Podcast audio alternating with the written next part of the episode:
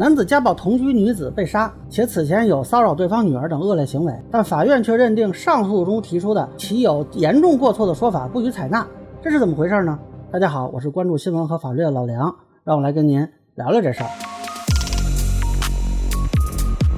这个事儿也是我前几天在网上看的一个热帖，然后我去这个裁判文书网查了一下，确实有这个二审判决，说呢陕西合阳县有一个赵女士离异后带着两个女儿生活。那么，二零一三年的时候呢，在微信上认识了一个男的张某，对方也是离异啊，然后俩人呢就在赵女士购买的这个车库里同居了，但是呢一直没办理登记手续，没想到这下引狼入室。那么根据后来赵女士的这个描述和聊天记录证实啊，这个张某是看上了赵女士的大女儿，就提出来呢让她给自己做情人。那赵女士当然不能同意了。那么后来这个大女儿去城里工作，算是躲开了吧。结果呢，在二零一九年六月二十二日晚上，这个张某因为大女儿没有回来啊，就冲这个赵女士发脾气，还拿菜刀划了赵女士的这个胳膊，直到这个赵女士说马女儿马上就回来了，这个张某呢才把刀放下，然后上厕所去了。这个时候赵女士就想起张某还说过啊，要弄死他的二女儿，也不知道这二女儿是怎么惹到他了。总之，这个赵女士呢就觉得张某对自己的两个女儿呢是威胁。判决书里原文写的是，就想着怎么把张某弄死，让两个女儿好好生活，就把这个张某给打死了。这个过程呢比较惊悚啊，我就不描述了。呃，然后他呢是说，因为担心两个女儿看到血迹害怕，还把这个房间里头给打扫了一遍，把溅的血的窗帘、床单都换了，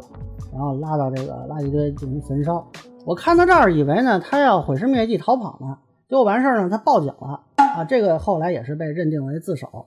那么一审呢是判决犯故意杀人罪啊，判处无期徒刑，剥夺政治权利终身，同时要求他赔偿张某的两个女儿这个丧葬费、交通费啊四万多块钱。这个判决结果呢，坦率说已经是从轻了啊，毕竟这是一个故意杀人罪，要不从轻的话就死刑立即执行了。然后呢，这两边都上诉了。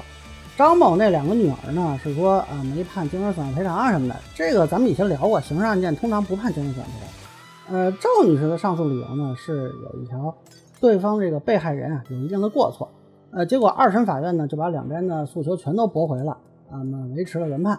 因为这个裁判文书网上只有二审判决啊，我不太清楚这个一审的辩护意见是怎么说的，呃，但是呢，我个人是认为这个法院的这个判他啊问题不大，但这个判决书我认为写的可能有点问题。作为一个判决书，你要释法明理，对吧？那么这个对方有一定过错的这个表述，呃，你说你不予认定或者说不予认可。呃，那么这会让人产生一个误解，就好像对方没有过错一样。呃，其实我看了一下这个通篇的意思，应该不是这个意思。网友也是在这点上，就是说产生了很大的这个误解嘛。呃，这个有一定过错，为什么没确认呢？其实不是说被害人没有过错，而是说呢，没有让被告人减免刑责的过错。呃，对于这种故意杀人罪呢，一般来说就看有没有防卫属性嘛。啊，就算是不构成正当防卫啊，有防卫属性也能多少减点这个处罚。嗯，你比如说，这个人正在实施家暴的时候，被他殴打的一方反击将其杀死，那么这个一般可以被认定为是防卫属性的啊，甚至有可能被认定为正当防卫。前几天有一个家暴男攻击劝架的同事啊，被打死了，那么这个就是当时认定为是正当防卫的。但现在这个案子的问题就在于呢，赵女士动手之前，这个张某已经被他劝的放下刀了。那这个时候我们说即刻而现实的危险已经消失了，就算之前张某有拿刀划他胳膊的做法。啊包括可能有一些威胁言论吧，这个很难构成是有防卫属性的啊。当然，我看也有网友提出啊，说这个赵女士是以这个女儿要回来了，骗张某放下刀。那过会儿女儿不回来，这个威胁不是还会存在吗？呃，首先呢，这中间赵女士是有时间可以逃离或者报警的啊，肯定不是说只有杀死对方一个选择。嗯，更重要的是呢，赵女士实施犯罪的这个过程实际上是啊，一直持续到第二天晚上。这个中间呢，张某已经失去反抗能力很久了，但是这个还是把他杀死了，这个显然是不符合正当防卫标准。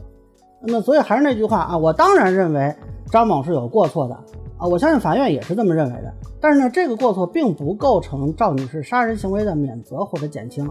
呃，只能说是在这个辩护中他没有被认可。我认为，如果是民事诉讼啊，可能会有更多的作用。啊，另外有很多人提出来说，这个判决里认为赵女士是不能正确处理与被害人共同生活的矛盾啊。那么有人说，这个怎么才能算是正确处理呢？我想很多人都愿意给赵女士提出各种建议啊，包括一开始跟这个男的同居，或许很多人都会提他的看法。